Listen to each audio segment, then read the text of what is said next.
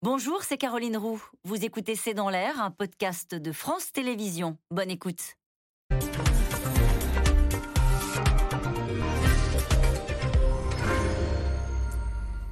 Bonsoir à toutes et à tous. Faut-il y voir un tournant dans la guerre? L'armée ukrainienne vient de récupérer une vingtaine de villes dans l'est du pays où flotte désormais le drapeau ukrainien.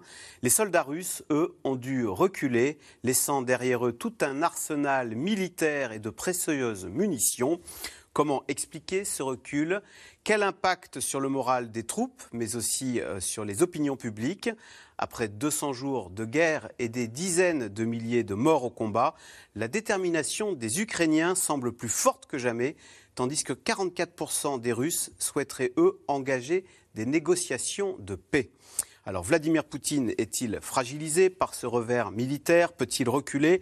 Que compte-t-il faire de la centrale nucléaire de Zaporizhia? C'est le sujet de cette émission de ce C'est dans l'air intitulée ce soir Poutine, une débâcle et des doutes. Pour répondre à vos questions, nous avons le plaisir d'accueillir le général Dominique Trinquant. Vous avez été chef de la mission militaire française auprès de l'ONU. Vous êtes directeur des relations extérieures de Marc et Balzan. Anne Niva, bonsoir. Vous êtes grand reporter de retour d'Ukraine hein, pour le magazine Le Point. Je rappelle votre ouvrage, Un continent derrière Poutine, qui est réédité en poche. Bonsoir. Elsa Vidal, vous êtes rédactrice en chef de la rédaction en langue russe de RFI. Et Pierre Aski, vous êtes journaliste, chroniqueur euh, en politique internationale pour le magazine L'Obs, la radio France Inter. Je cite votre chronique de ce matin colère à Moscou après le succès d'une contre-offensive ukrainienne. Effectivement, euh, général Dominique Trinquant, alors ce matin c'est un rapport de l'armée ukrainienne. Les forces ukrainiennes, disent-ils, ont réussi à chasser l'ennemi de plus de 20 localités. Et on va voir une carte, hein. ils ont repris l'équivalent de 3000 km. Alors, pour fixer les idées, on dit que c'est l'équivalent du département du Rhône, hein, qui a été récupéré par l'armée ukrainienne. Donc on a bah, une armée ukrainienne en mode offensif. Oui, tout à fait. C'est ça la grande nouveauté. Depuis six mois, l'armée ukrainienne était sur la défensive, essayant en particulier dans le Donbass de freiner l'avancée russe qui avançait lentement mais qui avançait quand même, hein, qui avait pris euh, l'oblast de Luhansk. Euh, et euh, il y avait des accrochages de, dans la région de Kharkiv depuis le début, hein, depuis quasiment le mois de, mois de mars. Et au sud, en fait, les Ukrainiens ont annoncé une offensive dans le sud. Alors ils n'ont non seulement euh, annoncé, mais ils l'ont préparé méticuleusement, avec des frappes dans la profondeur, sur tous les, les ponts, par exemple sur le Dniepr, hein, sur les euh, stocks logistiques, sur les nœuds logistiques qui étaient euh, à l'ouest, à l'est, pardon, du Dniepr. Donc cette offensive a été préparée méticuleusement et annoncée. Et ce qui s'est passé en plus, et qui n'a pas été annoncé, c'est la contre-attaque. Dans l'Est Voilà, dans l'Est, entre. Dans la région de Kharkiv. Kharkiv, au sud de Kharkiv, entre Kharkiv et Izium. Et là, c'est un phénomène très intéressant parce que, en fait, l'offensive au sud était tellement annoncée qu'un certain nombre de troupes russes ont été envoyées du nord au sud ah. pour aller renforcer. Les Russes se sont dégarnis au nord euh, Légèrement. Ils se sont dégarnis, mais surtout, ils ne se sont pas méfiés et n'ont pas été euh, attentif au renforcement ukrainien qu'il y avait dans le Nord, que personnellement je n'avais pas vu non plus au départ parce que j'ai pas les informations qui se donnaient directement, mais il y aurait deux brigades qui ont renforcé le dispositif au Nord. Et surtout, ils ont profité donc j'allais dire à la fois d'une inattention et d'une faiblesse du dispositif russe. Et plus que les kilomètres carrés qui ont été gagnés, qui sont importants bien sûr, c'est l'importance, c'est d'avoir cassé le lien logistique qu'il y avait entre Belgorod et Izium. Et la meilleure preuve, vous parliez des troupes qui, ont, qui sont parties en abandonnant leur matériel et leurs munitions, c'est dans la région d'Izium parce qu'ils avaient peur d'être encerclés en fait. Ah Donc ils ont dû se retirer rapidement. 40 chars, une centaine de véhicules blindés, 9 systèmes antiaériens, ils ont laissé tout ça derrière eux, donc ils sont partis. Ils ont laissé tout ça derrière eux. Alors, euh, bon, c'est euh, l'événement majeur, l'Ukraine est passée à l'offensive. Ça, c'est l'événement majeur. Jusque ça ira, là, en revanche, je n'en sais rien. Parce que les Russes ont d'ailleurs fait une erreur de communication, puisqu'ils ont annoncé qu'ils envoyaient des renforts. Envoyer des renforts, ça veut dire on est dans la difficulté quand même. Mmh, mmh, mmh. Donc, ils ont fait cette annonce. Aujourd'hui, comment vont-ils pouvoir réagir? Ce que je note simplement dans les deux attitudes, c'est que d'abord, les Ukrainiens ont été capables de monter une offensive au sud où ils cherchent à étouffer en fait les Russes. Alors qu'au nord, ils cherchent à enfoncer les Russes. Mais ils montent donc deux offensives à 1000 km de distance. Ça, c'est quand même quelque chose de tout à fait nouveau. Et de l'autre côté de la Russie, le problème, c'est quand vous avez un dispositif qui est enfoncé comme ça, vous savez, la victoire appelle la victoire, Ah. et la défaite amène parfois la panique. Alors, je ne sais pas si l'armée russe en est là aujourd'hui, mais en tout cas, c'est intéressant de regarder ce qui va se passer dans les jours qui viennent pour savoir si le mouvement offensif ukrainien va continuer au nord, parce qu'au sud, je pense que ça va continuer lentement, puisque c'est un étouffement. Mais en revanche, au nord, ils peuvent accélérer le tempo, ou bien les Russes euh, les bloquer. C'est ce qu'on va voir dans les jours qui viennent. Mais en tout cas, c'est certain, l'Ukraine est passée à l'offensive, et ça, c'est la grande nouveauté depuis six mois. Anne Niva, euh, vous revenez hein, de cette région? Cette armée ukrainienne, on l'avait sous-estimée. On s'aperçoit qu'elle euh, est capable d'infliger des revers à cette grande armée russe qu'on pensait, euh, dont on pensait qu'elle ne ferait qu'une bouchée de la petite Ukraine. Mais je crois qu'il faut qu'on arrête de dire que ce qu'on et de se référer à ce qu'on pensait, parce qu'il faut qu'on observe ce qui se passe sur le terrain et ce qui se passe sur le terrain depuis maintenant plus de six mois. Donc cessons d'être étonnés et essayons de comprendre ce qui se passe. C'est pas facile. Alors effectivement, l'armée ukrainienne est capable de mener non pas une contre-offensive, mais deux contre-offensives, comme vous venez de le dire. Et en plus, ce sont des, des, des- des- offensives, finalement, plus que Des des, offensives. contre-offensives. Ils ne sont pas simplement dans- en train de réagir, mais en train d'agir et de provoquer l'armée russe à réagir. On en, a- on en est là pour le moment. Donc, euh, je crois qu'on a été tous surpris du fait que, bien sûr, on attendait que ça se passe dans le sud et ça se passe dans le nord. Bon, ça, c'est la guerre et euh, c'est les, les- les- les réussites euh, stratégiques du, du- côté ukrainien. Maintenant, il y a, euh, ce qui est très intéressant de voir, c'est justement les cartes qui sont publiées par les Russes. Ce que les Russes concèdent en termes de, pas de défaite, hein, bien sûr, ils n'appellent pas ça une défaite. Ils ont appelé ça, ils expliquent ça depuis le début. Un redéploiement. Un regroupement, de leurs forces et non pas du tout ce que nous nous appelons euh, une débandade. Euh, du tout, ils n'appellent pas ça comme ça. Mais ils montrent quand même des cartes euh, qui, qui montrent que les, les- que, les, que les limites ont changé. Donc aujourd'hui, le- le- le- la, région du, du autoproclamé de Donetsk euh, est en là il recule. Il recule parce que les Ukrainiens avancent. Mais il y a euh, Liman Lysychansk. Vous vous souvenez Lysychansk ça avait été pris par les Russes juste au début de l'été. Et en fait l'été il n'y a pas eu grand changement. Aujourd'hui Lysychansk il y a sans doute Peut-être pas encore des combats, mais en tout cas, ça n'est pas encore repris par les Ukrainiens, même s'ils sont tout proches. Et euh, ce qui est intéressant, c'est ce que les Russes vont faire. Vont-ils euh, euh, renforcer leur ligne ici, leur- en faire une première ligne de front ou pas? Est-ce qu'ils vont reculer on a l'air de dire, des observateurs militaires disent que ça serait la rivière qui ferait euh, la, la nou- la- la nouvelle limite, en fait, est cette euh, rivière dont le nom m'échappe, j'ai le nom russe, Askol, mais c'est pas comme ça qu'on dit en ukrainien. En tout cas, cette rivière, euh, elle est déjà euh, dans le- la région autoproclamée de Lugansk, mais euh, les Russes, les Ukrainiens n'y sont pas encore. Avec ça le soutien des frontière. populations dans les villages qui euh, sont ravis de voir l'Ukra- bah l'armée oui, ukrainienne on revenir et de replanter le drapeau On ukrainien. a vu les images. On- selon les images, nous avons une population euh, ukrainienne qui est tout à fait contente de voir arriver les soldats ukrainiens. Et les Russes On partir. ne peut pas dire le contraire. On les, voit- les images, c'est plutôt quand les Ukrainiens arrivent. hein. On n'a on n'a pas vraiment les autres images. Euh, Pierre Aski, est-ce que ça pourrait être un tournant dans la guerre? Alors, On l'a beaucoup utilisé depuis le- Ce mot. ce mot tournant, mais là, pour le coup, euh, est-ce que est-ce que c'est un, un- un événement qui fera date quand même cette Je pense que c'est un tournant euh, pour plusieurs raisons. D'abord parce que c'est quand même que la deuxième défaite euh, russe depuis le début. La première, ça a été l'offensive sur Kiev euh, et le recul euh, de l'armée russe qui a évacué la région de Kiev. Euh, et, et on avait beaucoup dit à l'époque, mais la surprise sur cette armée russe qu'on croyait, voilà, et qui avait des problèmes de logistique, problèmes de, de communication, etc.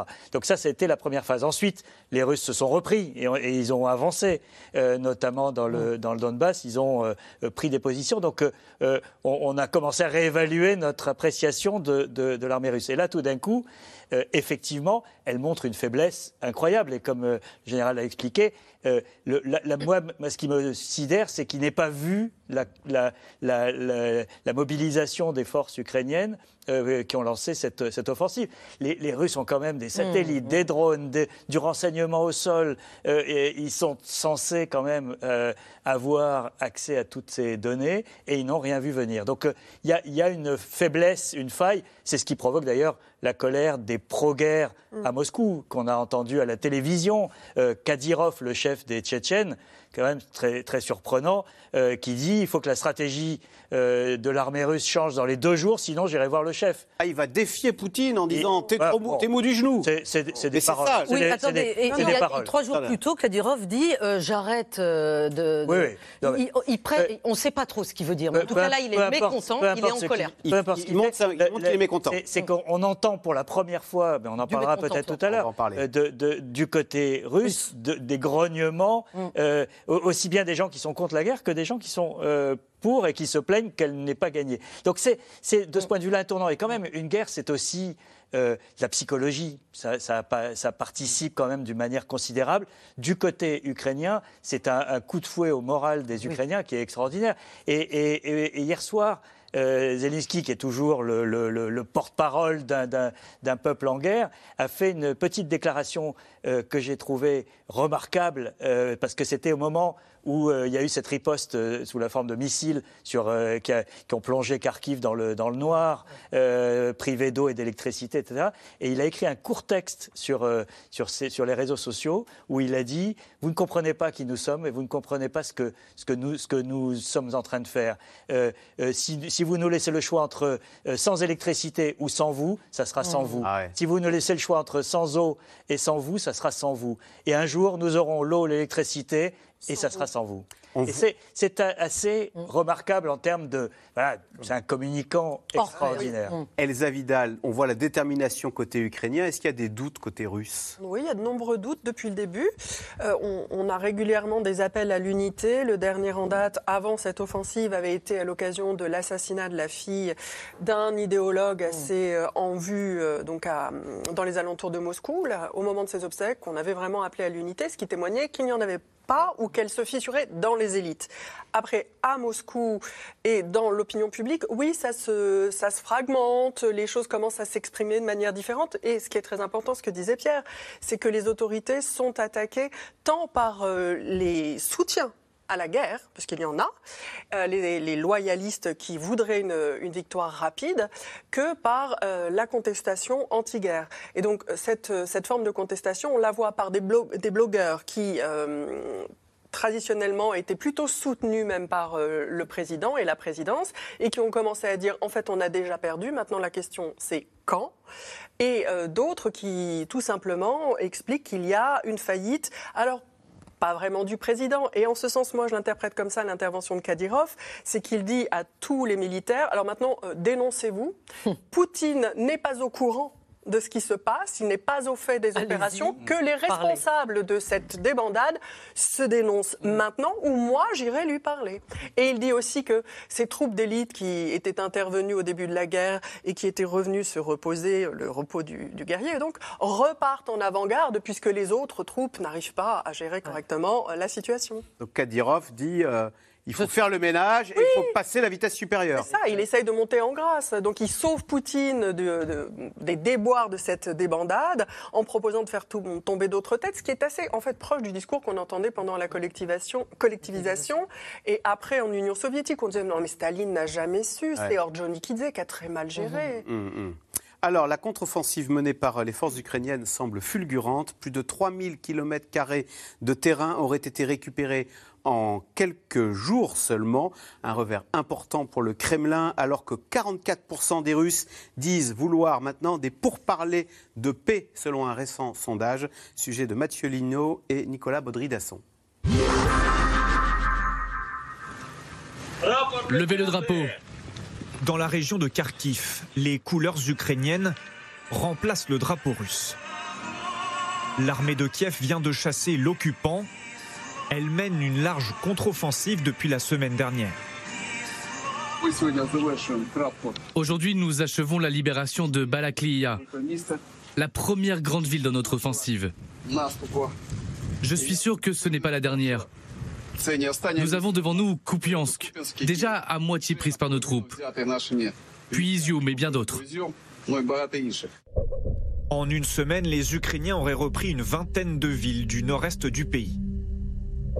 L'opération Éclair enfonce les lignes russes d'une cinquantaine de kilomètres. Les soldats de l'armée ukrainienne sont accueillis en libérateurs.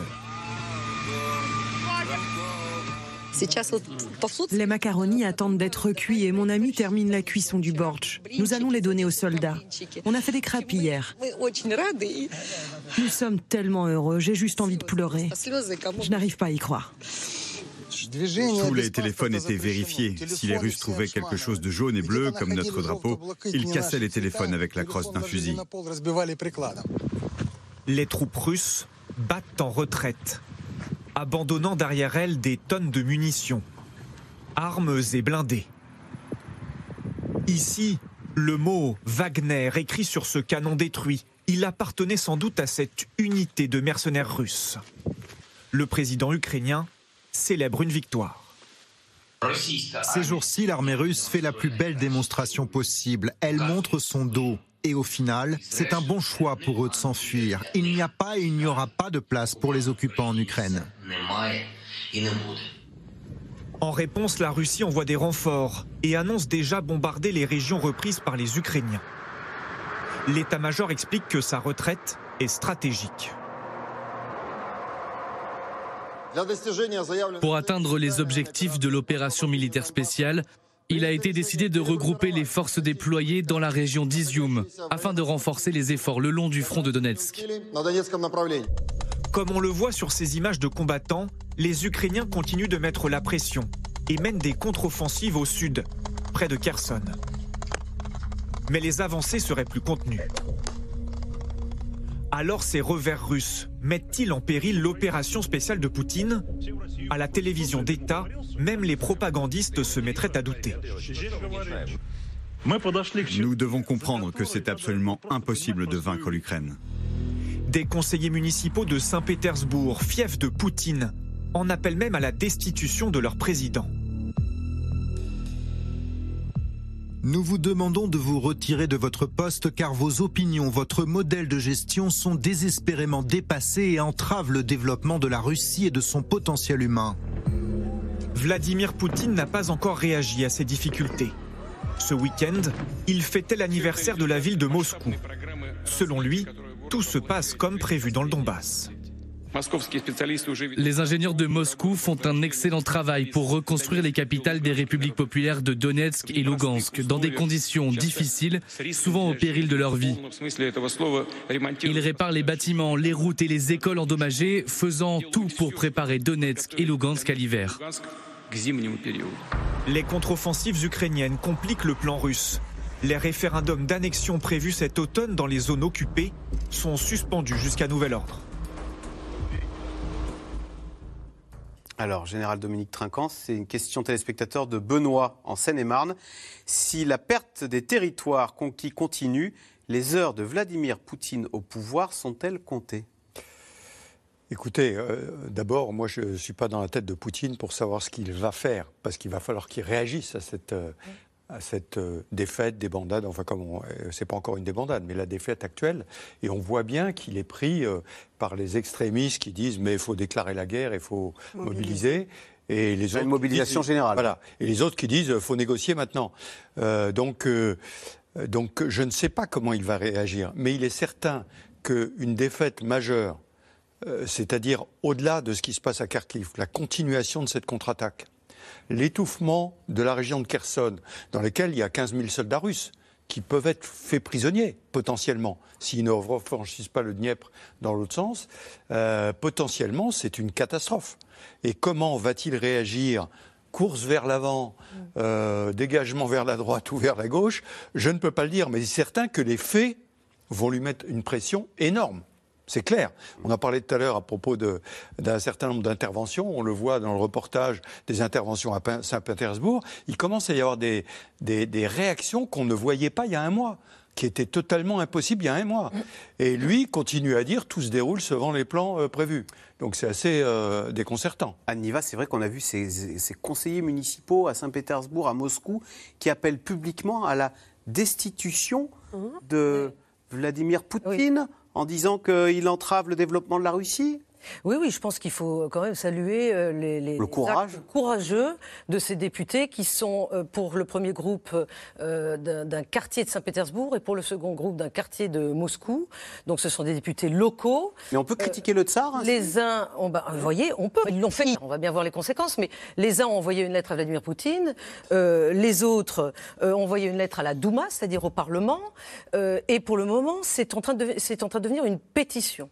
Donc ça, c'est effectivement des expressions de gronde, de colère qui n'étaient pas perceptibles il y a encore quelques semaines. Et surtout, il y a, on l'a dit, mais il faut le redire avec précision, ces chaînes télégrammes russes cette messagerie Telegram, qui est extrêmement utilisée euh, par, euh, en Russie par les pro-pouvoirs et également par les, en Ukraine aussi, tout le monde a sa chaîne Telegram. Et tout le monde et lit ce qui est écrit sur la mhm. chaîne de l'autre.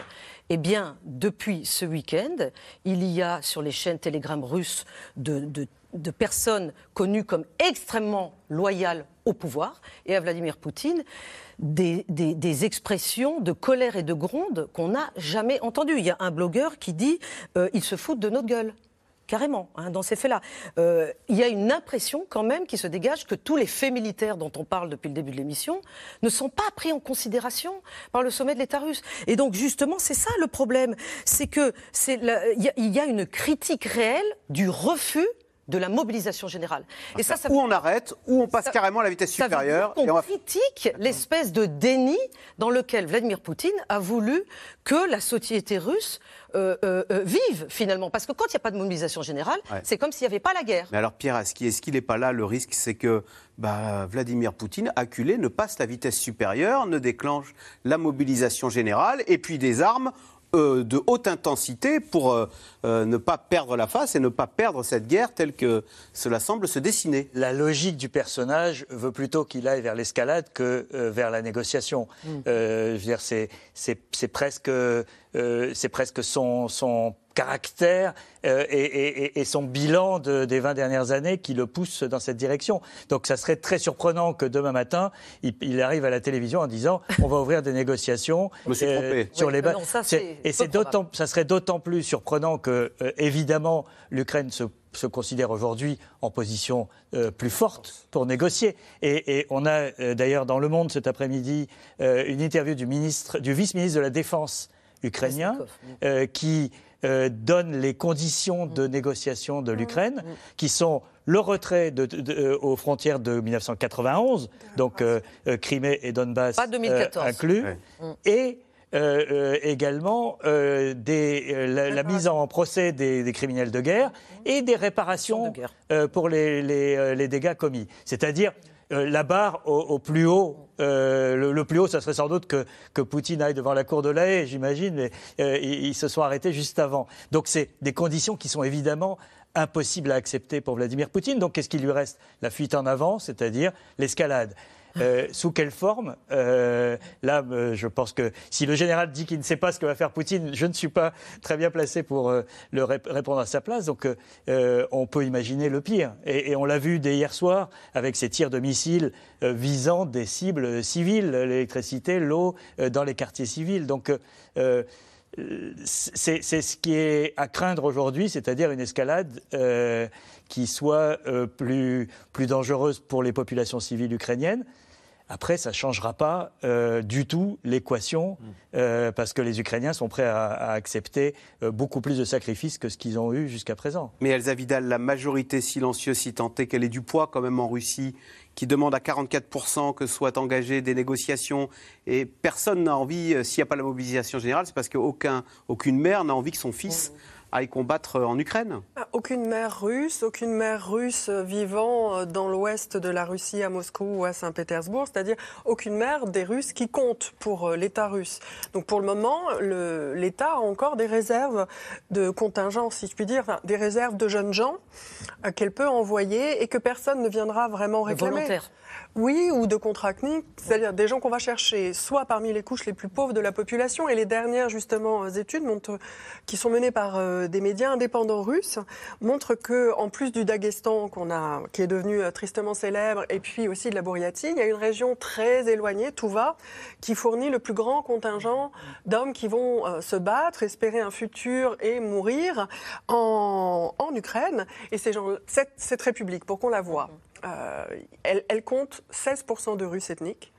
Donc ce sont euh, des Asiatiques qui vivent à la frontière de la Mongolie, qui parlent et le russe et leur langue locale, qui sont euh, bouddhistes, parfois chamanistes, qui sont envoyés pour avoir une perspective. Cette république, on ne peut pas y aller en train. Il n'y a pas de ligne de train. On y va en avion. Cela illustre la grande difficulté qu'a Vladimir Poutine à, trouver des forces vives pour aller se battre. Quoi. Il n'y arrive pas. Il en a parmi ceux dont les voix. Il a des difficultés à trouver des hommes pour se battre parmi ceux qui on voit au chapitre qui sont la classe moyenne, la classe moyenne supérieure ou les fils de et les urbains.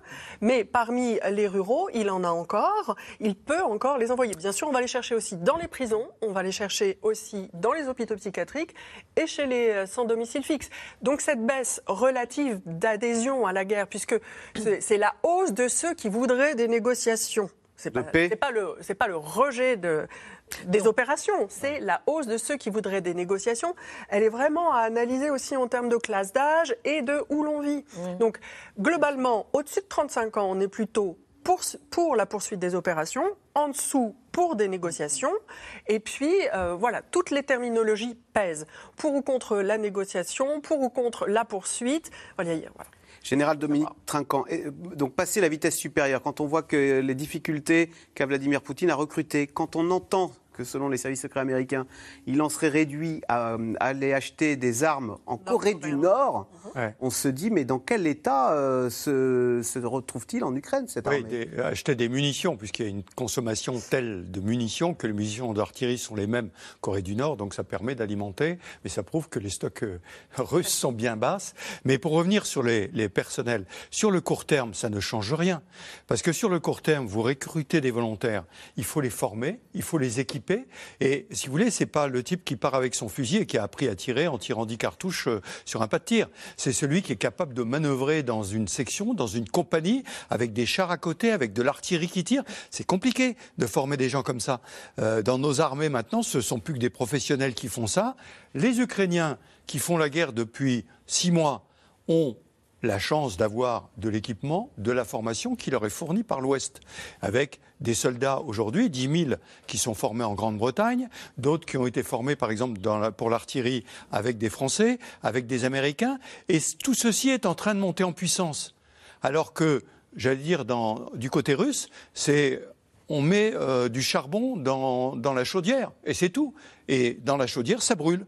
Mais ça ne fait pas progresser. C'est quelque chose qui va amener, pardonnez-moi, j'ai horreur de cette expression, mais de la chair à canon, oui, mais pas qui va permettre d'obtenir des effets sur le terrain. Pierre Aski, selon des médias ukrainiens, il y aurait des scènes de reddition de soldats russes qui iraient se rendre aux Ukrainiens. On peut envisager un scénario débandade où euh, les soldats euh, russes euh, changerait d'uniforme, dirait oh, moi je suis ukrainien, j'arrête tout. C'est un petit peu ce qui s'est passé dans, dans les, la zone qui a été reconquise ces derniers jours, puisque on parle de soldats ukrainiens, de soldats russes, Pardon, qui ont abandonné leurs uniformes et qui se sont euh, habillés en civil. Euh, mm. On parle même euh, de, de, certains qui se sont déguisés en femmes pour pouvoir mm. s'enfuir. Et les Ukrainiens ont ouvert en fait des, des, des numéros de téléphone gratuits sur lesquels les soldats russes peuvent appeler pour se rendre. Et certains l'ont fait puisque les enregistrements ont été diffusés à la radio euh, ukrainienne. Et, là, ils font la même chose en ce moment à Kherson, donc dans le sud, dans cette grande ville, parce que là, on parle d'une grande ville, Kherson, hein, euh, euh, dans laquelle qui a été la première conquise par, par l'armée russe et qui est où il devait y avoir d'ailleurs un référendum qui, dont on ne parle plus pour, pour, le rattachement à la Russie. À la Russie.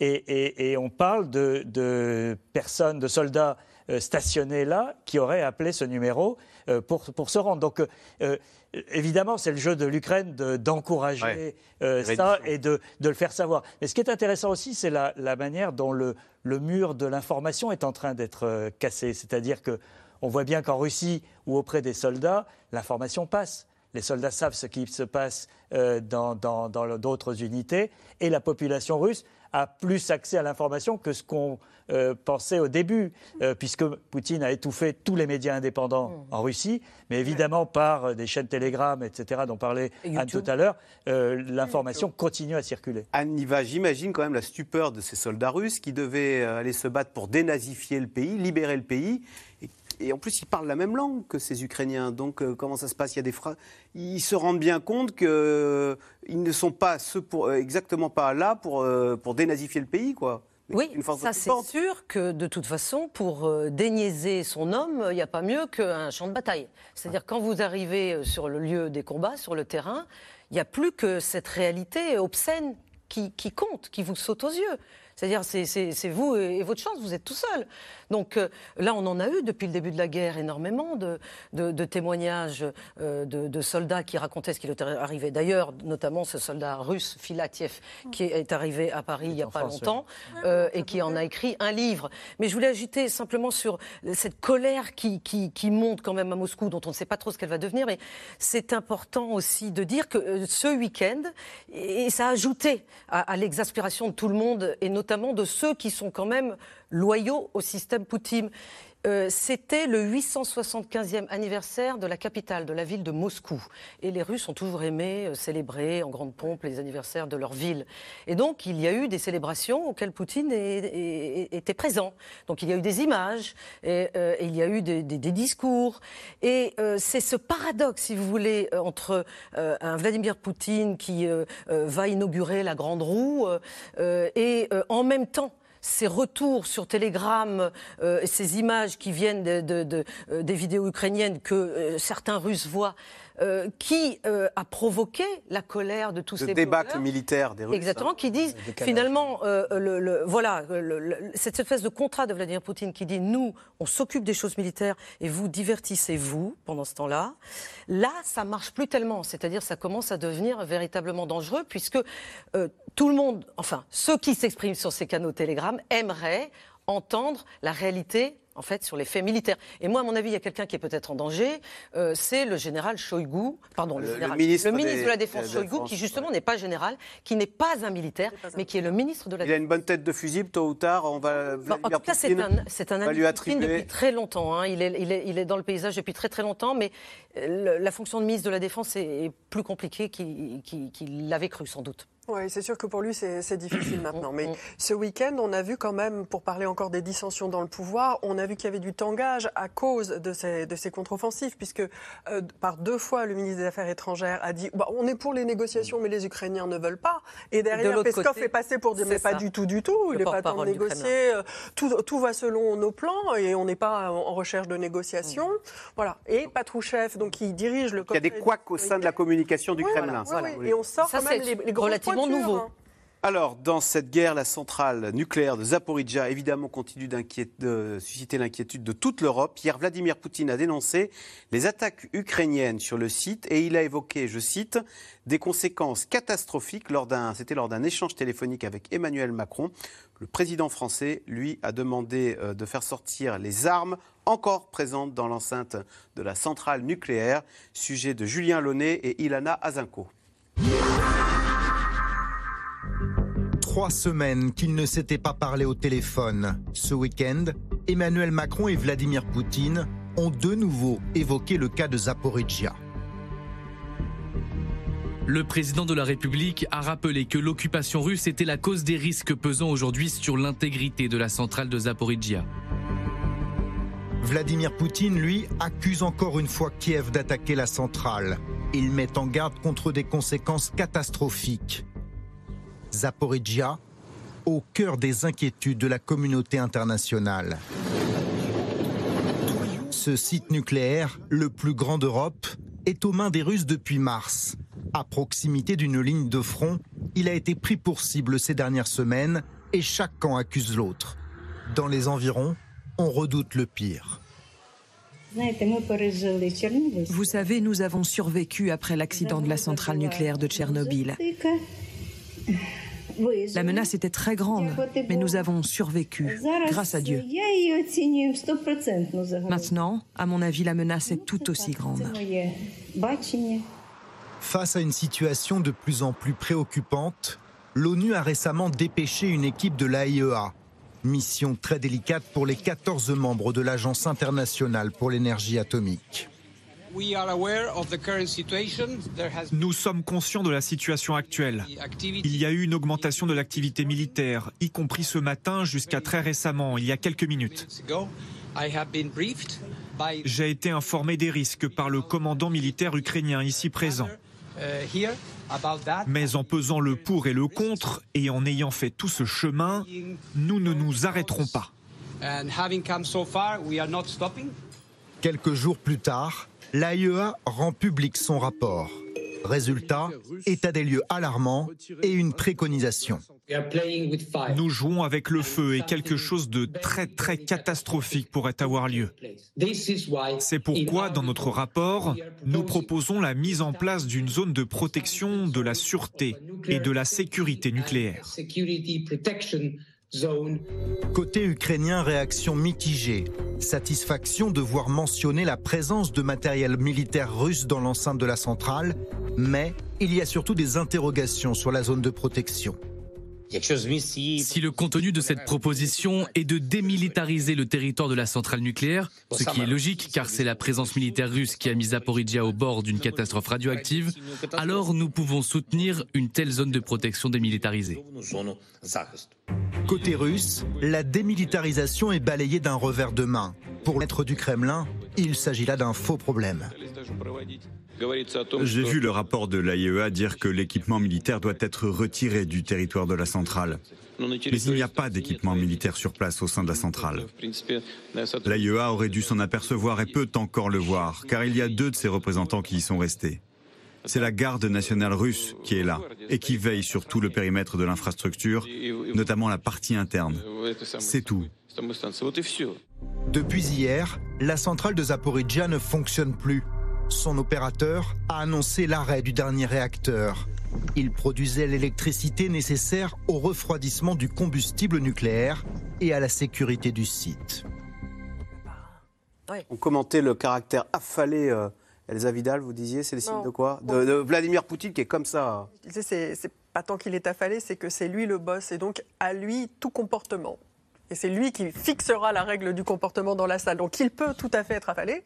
Et puis il est au fond de son siège, donc il est en confiance. Bon, c'est pas très militaire hein, comme attitude. C'est hein. une attitude de voyou. Bon.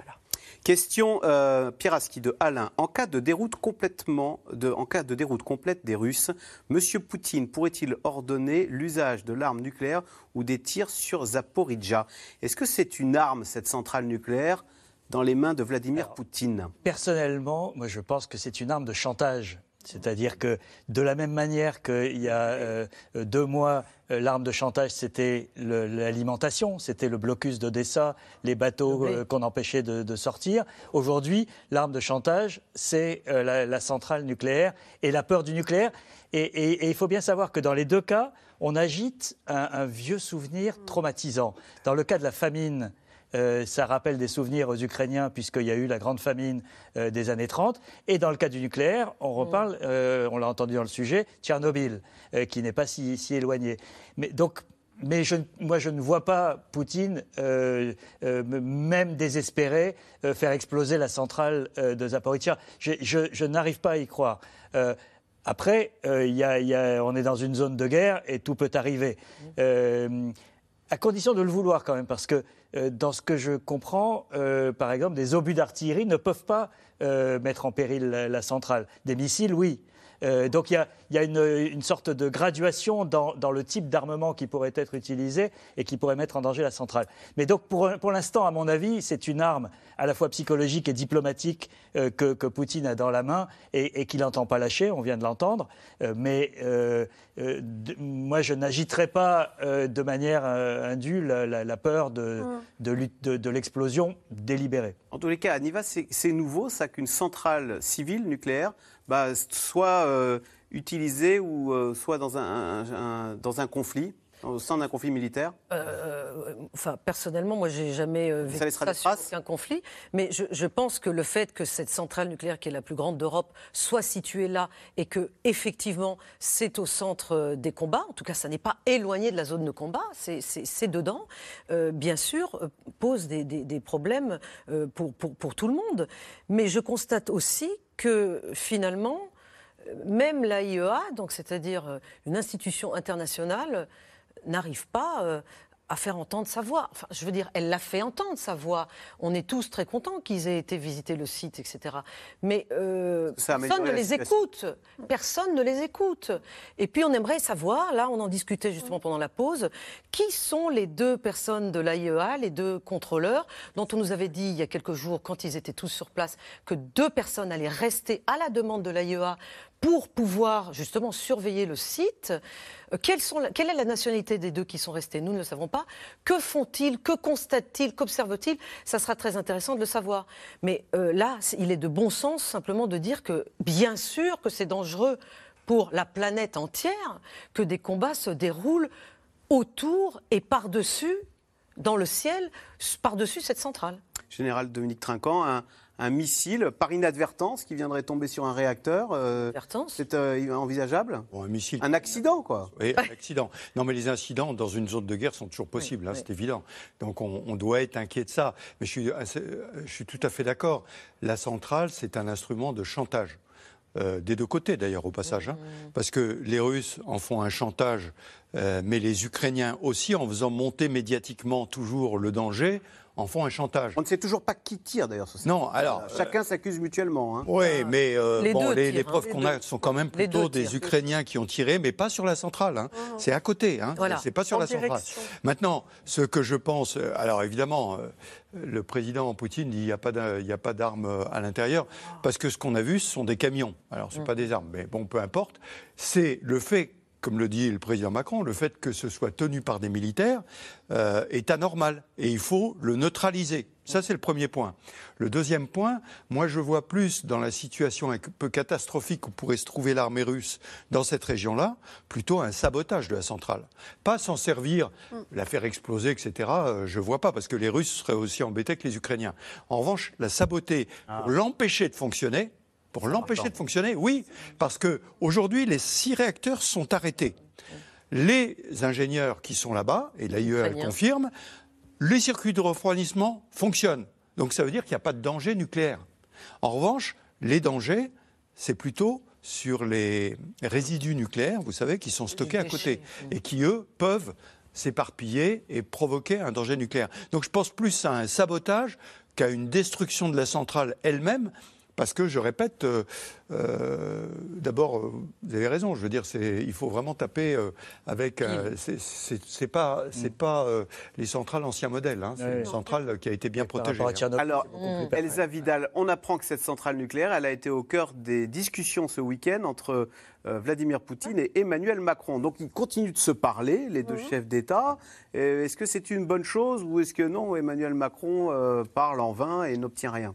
C'est sans doute une bonne chose malgré tout pour le statut français que d'avoir cette ligne directe avec euh, Vladimir Poutine, que d'avoir la possibilité, si un jour euh, elle se fait jour, euh, d'être un médiateur sur la question des négociations. Ça, c'est sûr que pour l'influence de la France, on, on peut le, comprendre euh, à condition que ça ne s'accompagne pas effectivement de terminologie qui soit directement reprise de la bouche euh, des généraux russes ou euh, des spin doctors, enfin des communicants russes, à condition de faire de la France effectivement un pays qui apporte des solutions et qui est capable aussi de ramener la Russie à observer ses engagements internationaux. De ça, on peut véritablement douter parce que jusque-là, le dialogue français avec la Russie s'est fait, je pense, hein, sans objectif clair euh, de formuler et sans retour de la part russe. On peut aussi se dire que Vladimir Poutine maintient un semblant de négociation. Or, sans euh, engagements russes, ce, dialogue ne fonctionne pas à notre intérêt. Pierre Aski, c'est vrai que on pourrait dire que Emmanuel Macron n'a rien obtenu de Vladimir Poutine. En revanche, il s'est un peu discrédité quand il a dit qu'il ne faut pas humilier la Russie. Beaucoup euh, en Europe de l'Est, notamment, ont estimé que ce Vladimir Poutine, cet Emmanuel Macron était une marionnette de Vladimir Poutine. En tous les cas, qu'il était faible. Il a, il a changé de ton depuis, euh, c'est clair. Mais ça laisse des traces. Euh, bien sûr, ah, bien sûr, il y a une méfiance dans, dans, certains cercles européens vis-à-vis d'Emmanuel Macron sur la Russie, mais il a changé complètement le ton. Il a clarifié la, la ligne française qui est beaucoup plus nettement engagé du côté de l'Ukraine. Euh, mais euh, le président a donné la clé de ce dialogue dans son discours aux ambassadeurs réunis fin août à Paris. Il a dit est-ce qu'on veut laisser le monopole du dialogue à Recep Tayyip Erdogan, le président turc? Mm. Parce qu'il faut bien le savoir, dans le peu de négociations qu'il y a pu avoir, et notamment sur l'affaire des, céréales et du déblocage du, du blocus d'Odessa, c'est la Turquie qui a, joué le rôle de, médiateur. Et, ce que dit Emmanuel Macron, c'est le jour où il y aura une ouverture, où il y aura une possibilité de négociation, est-ce que l'intérêt de l'Europe n'est pas d'être autour de la table? Euh, et, est-ce que ça doit être la Turquie qui va euh, jouer ce rôle de, médiateur? Donc il maintient ce dialogue qui, il faut bien le dire, ne sert pas à grand-chose, et en tout cas ne débouche pas sur des, choses concrètes, euh, dans le but d'être celui qui, à un moment, euh, profitera d'un petit peu d'ouverture pour essayer de, créer des ponts et des, passerelles entre les, positions. Mais pour l'instant, ça alimente plutôt la méfiance vis-à-vis d'Emmanuel Macron dans, une partie de, l'Europe, euh, les pays baltes, la Pologne, etc., plus que, que ça ne résout mm. quoi que ce soit concrètement. Anne Niva, c'est vrai, 18 coups de fil. On, on se demande toujours quelle est la nature de ces échanges téléphoniques. Alors, il y a des traducteurs, j'imagine. Ah oui, il y a des traducteurs. Euh, ne parle pas anglais. Il n'y a que entre Angela Merkel et Vladimir Poutine qui n'y avait pas de traducteur. vous savez qu'elle lui parlait en, en allemand et qu'il lui répondait en russe et qui n'avait pas besoin de traducteur. Mm. Bon, entre Emmanuel Macron et Vladimir Poutine, il y a évidemment des traducteurs simultanés, euh, mais, mais effectivement, on sent bien, comme Pierre l'a dit, qu'il y a euh, une, recherche de la part d'Emmanuel Macron euh, et il n'a pas trouvé tout de suite justement comment euh, communiquer sur le fait qu'il voulait maintenir ce fil diplomatique avec Vladimir Poutine. C'est-à-dire comment expliciter aux, Français et, à nos amis baltes, polonais, etc., qu'il Et Hitler, on ne parle pas avec Hitler. Exactement. Mais la France a une façon de fonctionner qui n'est pas la leur. Nous n'avons pas la même histoire non plus. Donc, euh, nous n'avons pas la même diplomatie. Et tout ça, ça s'appelle la diplomatie. Et dans la diplomatie, on n'attend pas, tout diplomate le dira, je pense que vous en avez reçu sur ce plateau, il n'y a pas un effet de baguette magique immédiat de ce que vous avez dit. En revanche, maintenir euh, euh, le lien pour effectivement, sans doute, en tirer quelque chose au profit de la France et, j'espère, de la paix mondiale, au moment où ça sera opportun. Une carte à jouer. Exactement. Oui, juste, on, ne fait pas assez attention du fait qu'avant le 30 juin, le président euh, Macron était obligé d'avoir non pas un double langage, mais une attention particulière parce qu'il était président de l'Union européenne. Ah oui. Et donc, quand il s'exprimait, eh il voulait, il fallait qu'il prenne en compte euh, des contradictions importantes parce qu'il y a des contradictions dans l'Union européenne. Et je pense que le changement de ton qu'il a depuis euh, euh, maintenant depuis le mois de juillet tient au fait que maintenant il parle pour la France. Mm. Et pour la France, d'ailleurs, ça a été très intéressant d'entendre le président Zelensky qui lui aussi a changé de ton vis-à-vis de la France. Mm. Moi, je l'ai entendu il n'y a pas très longtemps, réunion du MEDEF, et dans lequel il intervenait en dit, remerciant la France, et pour la première fois en calculant l'argent que la France donnait par le biais de l'Union européenne. Mhm. La France a donné un milliard d'euros. Et ça, personne d'autre le disait. Mhm. J'ai trouvé que c'était quand même euh, bienvenu même de signaler que c'était pas 150... bienveillant à notre endroit qu'il ne l'a ah, au début. Bien sûr, beaucoup plus.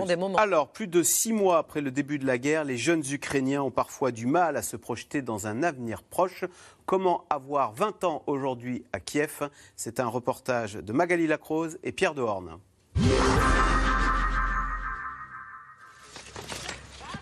Avoir 20 ans en Ukraine, c'est avoir 20 ans, côte à côte.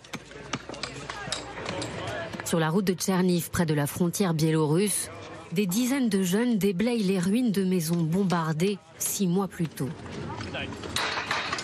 Personne ne se connaît encore. Tous ces jeunes vont passer le week-end ensemble à poser les premières pierres de la reconstruction.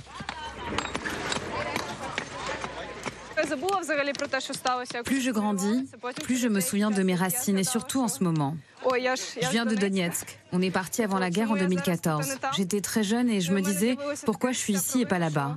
Pourquoi je suis encore une enfant Pourquoi je ne peux rien faire pour défendre mon pays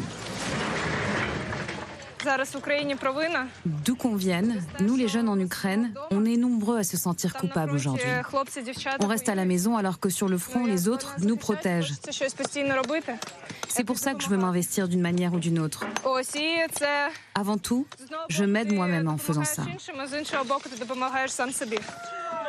Les heures passent, l'angoisse de la guerre s'atténue un peu.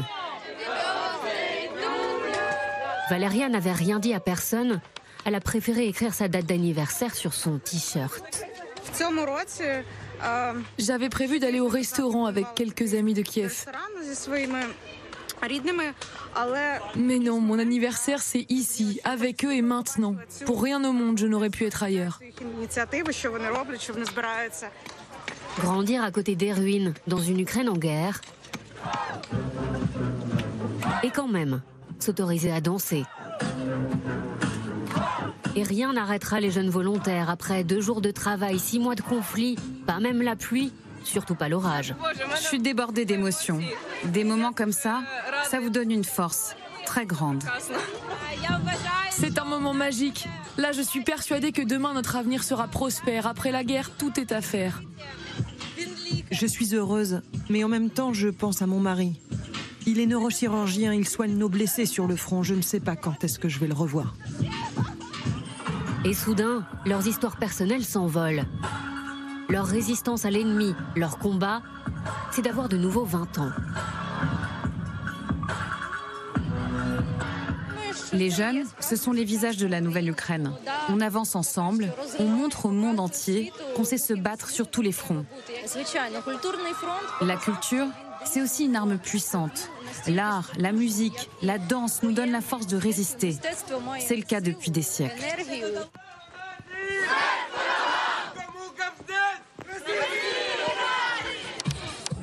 Avoir 20 ans l'été, c'est aussi se retrouver entre amis dans un café de Kiev. De l'extérieur, on pourrait croire que la guerre est loin. C'est parce que ce n'est pas encore l'heure du couvre-feu. C'est ici que les jeunes bénévoles discutent de leur prochain chantier. Ici, je ne vis pas avec ma famille. Ils sont un peu plus loin. Mais ils me soutiennent, même si je ne les appelle pas assez à leur goût. Ils me disent que l'avenir nous appartient. Et c'est vrai. Je continue à travailler, mais réparer, c'est devenu mon principal projet. C'est à nous, les jeunes, d'aider à reconstruire le pays. Autour d'une guitare, un petit groupe de jeunes s'est formé. On avait tous plein de projets avant. Moi, je voulais faire des études de joaillerie et apprendre à être tatoueuse. C'est terminé. Mais tant mieux, maintenant tout est ouvert et je me sens bien plus vivante qu'avant. Mais quand il parle de la Russie, la colère s'allume. Le problème, ce n'est pas une seule personne à la tête du pays agresseur. Le peuple russe n'a pas empêché l'invasion. Ils ne réalisent pas à quel point c'est grave. Ça va prendre des dizaines de générations avant qu'on puisse leur pardonner. Avoir 20 ans en Ukraine, toute la vie devant. Et déjà un peu de leur jeunesse derrière eux. Alors, question euh, téléspectateur euh, Elsa Vidal. Euh, c'est Samuel en Ille-et-Vilaine. Quelle porte de sortie ah. pourrait-on proposer à Poutine pour éviter l'enlisement? Alors, il faut se méfier de ce qu'on souhaite, parce qu'on a toujours tendance à croire que c'est ce qui va se passer. Mais une, une, porte de sortie possible, c'est, ça peut prendre la forme de petites défaites répétées, incapacité à avancer, tandis que les Ukrainiens, eux, arriveront à poser des jalons tout particulièrement s'ils arrivent à faire reculer les Russes, par exemple, de Kherson. Sur la question du Donbass, ça pourrait être une, possibilité également, sachant que les Ukrainiens commencent à mettre la pression sur le territoire russe à l'extérieur de cette, euh, de cette poche. Hein. Donc, euh, je pense que si on va dans ce sens-là et qu'il n'y a pas une offensive massive, pas de défaite désastreuse, que la propagande d'État arrive à globalement quand même euh, englober ces, images, il y a une possibilité de reformuler tout ce qui a été donné comme but de guerre on pourrait par exemple imaginer qu'ils disent écoutez, l'Occident a décidé de nous faire la guerre et nous, nous sommes responsables. On ne peut pas aller avec une confrontation à l'Occident. Ce n'est pas possible. Ça ferait peser trop de risques sur l'ensemble de la sécurité mondiale. Nous allons trouver d'autres moyens. L'Occident a perdu la tête on va, on va protéger les Russes du Donbass. On a déjà réussi à les accueillir chez nous. Peut-être qu'il sera temps d'aller vers les négociations. On va être force de proposition. Vous pourriez travailler à la diplomatie. très fort, très fort Elsa. Euh, Pierre Aski, il y a quand même une possibilité où Vladimir Poutine perd cette guerre dans les faits et se maintient au pouvoir au Kremlin? Euh, oui, moi, je je, je, crois pas trop euh, ah, ah ouais, c'était euh, un scénario. Est trop beau pour être, pour être réaliste. non, le, le, vrai problème, c'est que est-ce que Poutine veut une porte de sortie honorable ou est-ce qu'il veut une victoire ou une défaite? Et, et, et c'est toute la question. C'est que est-ce qu'à un moment, il il, jouera son va-tout ou est-ce qu'il acceptera effectivement de dire euh, euh, allons à la table de négociation? S'il ne va pas à la table de négociation, ça se terminera très mal. Et ça peut ça veut dire quoi très mal? Ça veut dire qu'on rentre en Russie même dans, l'imprévisible. Mm. Et l'imprévisible, c'est sans doute d'une manière ou d'une autre. Il y a pas beaucoup. C'est dur les, chefs d'État qui, qui euh, survivent à une défaite d'une guerre qu'ils ont provoquée et qui est parti de rien, c'est-à-dire que c'est lui qui a décidé un jour d'appuyer sur le bouton euh, de cette guerre, est-ce qu'il il peut se maintenir au pouvoir euh, après une véritable défaite? C'est très discutable et l'imprévisible est, total. On peut avoir des encore plus durs. On peut avoir d'une part des, plus durs ou, ou, un, chaos politique pendant un certain temps en, Russie. Tout, tous les scénarios sont possibles. Donc là, franchement, on rentre dans terra incognita euh, à l'intérieur de la Russie. Euh, est-ce que euh, la raison peut l'emporter à la dernière minute, c'est-à-dire que les Occidentaux et les Ukrainiens, parce que c'est quand même les Ukrainiens qui négocieront, euh, accepteront un certain nombre de concessions, par exemple, ce qui avait été proposé d'ailleurs au début, mais la garantie que l'Ukraine n'adhérera pas à l'OTAN ce qui est mmh. quand même l'un des buts de, guerre, De, Poutine. L'Ukraine a déjà dit qu'elle l'acceptait. Euh, ce que l'Ukraine n'acceptera pas aujourd'hui. Elle a dit que non. Hein. Oui, oui, mais ce que l'Ukraine n'acceptera pas aujourd'hui, après cette guerre, après ces morts, après ce qu'on a entendu d'ailleurs de ces jeunes qui disent qu'il euh, faudra dix générations pour euh, qu'on accepte les Russes, c'est ils n'accepteront pas les concessions territoriales. parce qu'à un moment, on a pu penser que, OK, on fait une croix sur le Donbass. Euh, ils peuvent accepter de l'autonomie pour le Donbass, mais ils n'accepteront pas de renoncer à des portions de territoire après tous ces morts. Oui, alors, Général Trinquant? Est-ce que la question, c'est euh, quelle porte ouvrir à Poutine ou au pouvoir russe? Mm, euh, parce que je ne suis pas convaincu qu'on puisse ouvrir une porte à Poutine dans l'état dans lequel il a annoncé sa, son idéologie. Parce qu'il ne s'agit pas seulement de combattre là, c'est l'idéologie dans laquelle il a bien décrit comment il voyait l'Occident. Et puis très honnêtement, je crois que les cartes, elles sont beaucoup dans les mains des Américains en fait. Hmm. Euh, le président Zelensky est totalement soutenu par les Américains. L'offensive actuelle probablement organisée avec les Américains, probablement. Donc c'est la chute de Poutine depuis de Washington? Alors, je recite, toujours Lloyd Austin qui dit l'affaiblissement de la Russie. Il ne parle pas de la, chute de Poutine. Il parle de l'affaiblissement de la Russie. Mais l'affaiblissement de la Russie, est-ce que de facto, ce n'est pas la fin de Poutine à un terme plus ou moins long? Donc moi, euh, encore une fois, je ne suis pas dans la tête de Poutine, ni dans des hiérarques russes, mais je pense que la question, c'est plutôt quelle porte ouvrir au pouvoir là-bas et qu'est-ce que les Américains veulent accepter, parce que c'est eux qui, malgré tout, euh, sont un peu à la manœuvre. Allez, tout de suite, on revient à vos questions.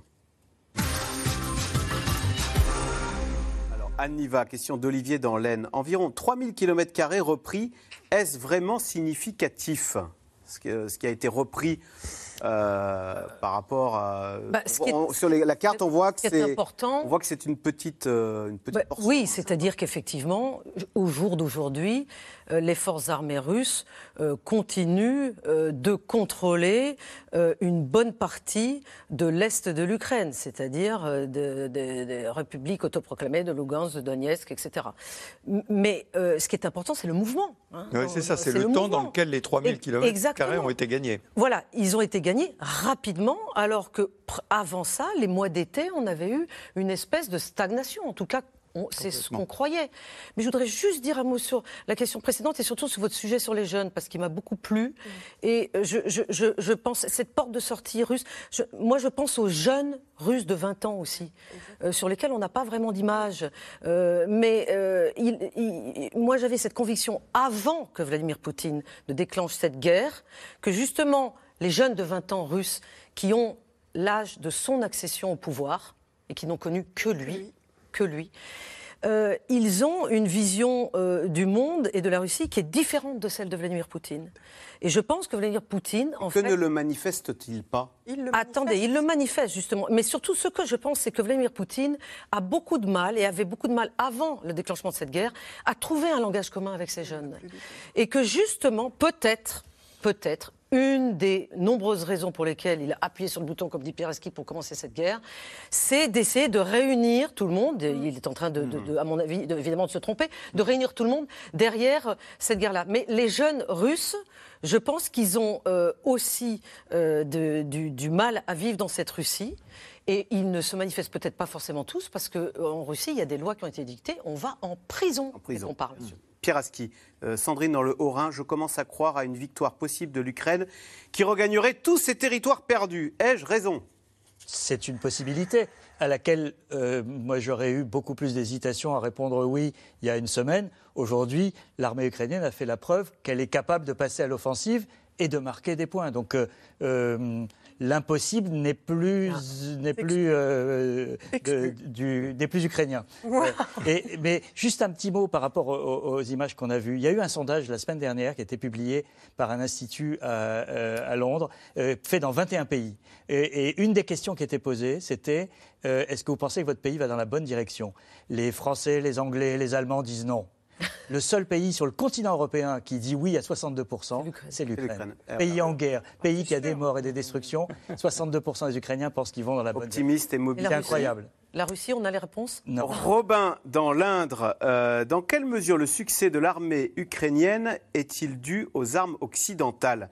Général Dominique Trinquant. Ben, pas seulement aux armes occidentales, mais bien sûr à cause des armes occidentales. Toute la préparation de Kherson dans le sud, ça a été les frappes dans la profondeur toute l'offensive qui est menée maintenant avec un corps blindé mécanisé, c'est les armes occidentales si on comprend les pays de l'Est européen, parce que c'est eux qui ont fourni les chars, les blindés ex-soviétiques dont les Ukrainiens peuvent se servir tout de suite, parce qu'ils savent s'en servir. Mm. Ils savent s'en servir. Et puis, n'oublions pas, toutes les armes prises aux Russes. Un millier de chars a été pris aux Russes quand même. Donc, euh, toutes ces armes, oui, ont aidé, mais pas seulement les armes. Le renseignement, l'organisation logistique. qui est américain? Oui, beaucoup, beaucoup, mais pas seulement, mais beaucoup, euh, essentiellement satellitaires, mais bon, des tas de... Et, puis, et puis, pardon, euh, et puis l'organisation mmh. de l'offensive. Une offensive à monter à 1000 km de distance comme ça, avec la coordination des feux, l'arme aérienne qui a été utilisée. Les MiG-29 ont été réparés grâce à des pièces détachées données par les pays de l'Est et on a mis dessus des, radars, des, pardon, des missiles américains anti-radars, ce qui a permis de détruire les radars contre batterie russes. Mmh. Donc tout cette... Poutine n'a pas tort quand il dit qu'il a en face de lui toute une coalition internationale. Mais bien sûr, mais bien hein sûr, bien sûr. C'est ce qu'il avait peut-être sous-estimé. Complètement. La guerre. Complètement. Que disent les médias russes du recul de leur armée en Ukraine? Est-ce qu'on en parle librement euh Non, on n'en parle pas librement. On en parle sur euh, les, donc à la télévision, qui est donc la télévision d'État. On en parle pour critiquer, en tout cas, ce qui, si on Mais ils le comprennent, les Russes, ils savent décoder que quand on dit regroupement, ça veut dire défaite? Non, non, non. Alors, encore une fois, le, la population russe, comme la population française, est segmentée en, des groupes extrêmement divers. Les plus âgés euh, savent peut-être mieux euh, euh, se, laisser se laisser tromper par cette propagande. Ce sont eux qui, dans les derniers sondages, ressentent le plus de fierté face à, la, face à cette guerre. Mais les plus jeunes se sont détournés de la télévision. Au-delà de 35 ans, on regarde très peu la télévision. En dessous. En dessous, pardon, de 35 ans, on regarde très peu la télévision. On utilise Telegram. Donc non, les gens savent très bien bien qu'il y a une contestation. Ce qu'ils attendent de savoir, c'est si cette contestation est assez forte pour devenir majoritaire dans les cercles de pouvoir. Est-ce qu'on peut donc en parler ouvertement? Mhm. Alors justement, Vincent, en Moselle, y a-t-il vraiment des officiels qui commencent à demander des comptes à Vladimir Poutine? Anniva, c'est vrai qu'on on a été surpris là par ces élus municipaux à Saint-Pétersbourg et à Moscou. Oui, oui, il y, a, il y a certains officiels, pas tous, et pas tous de premier plan, Mais il y a des personnes euh, qui sont qui représentent quelqu'un, effectivement, qui ne sont pas des citoyens lambda, qui sont capables aujourd'hui, surtout depuis ce week-end, c'est-à-dire surtout depuis cette avancée, ces contre-offensives euh, ukrainiennes, sont capables d'exprimer leur mécontentement. Ça, c'est nouveau. Il faut qu'on le répète, qu'on le dise, c'est nouveau. La population russe n'est pas entièrement comme un monolithe euh, derrière Vladimir Poutine. Pierre, dans l'héros, Poutine, frustré par ses échecs, ne risque-t-il pas de devenir de plus en plus dangereux? Oui, non? Euh, oui, mais moi j'ai du mal à penser par exemple qu'il puisse utiliser l'arme nucléaire. Je reste encore euh, extrêmement euh, méfiant par rapport à ça. Eh bien voilà, c'est sûr, au moins. Je vais pas dire d'optimisme, mais ce non-catastrophisme que se termine cette émission. Merci d'y avoir participé. Tout de suite, on retrouve Anne-Elisabeth Lemoine pour le programme de C'est à vous, Anne-Elisabeth. Alors, qu'y a-t-il ce soir? Bonsoir Axel. Ben, d'abord, on prolonge vos débats sur l'Ukraine avec François Hollande, l'ancien président de la République qui, dans un ouvrage, évoque les bouleversements auxquels le monde a été confronté ces dix dernières années. Et puis à 20h, la star de la pop anglaise, Robbie Williams, sera sur le plateau de C'est à vous. À ses côtés, Isabelle Huppert, c'est une sorte de G7 de la culture qu'on vous propose ce soir. Oh là là, Robbie Williams et François Hollande, c'est à suivre dans C'est à vous. Merci beaucoup, vous restez sur France 5 et on se retrouve demain. Caroline Roux pour un nouveau C'est dans l'air. Bonne soirée.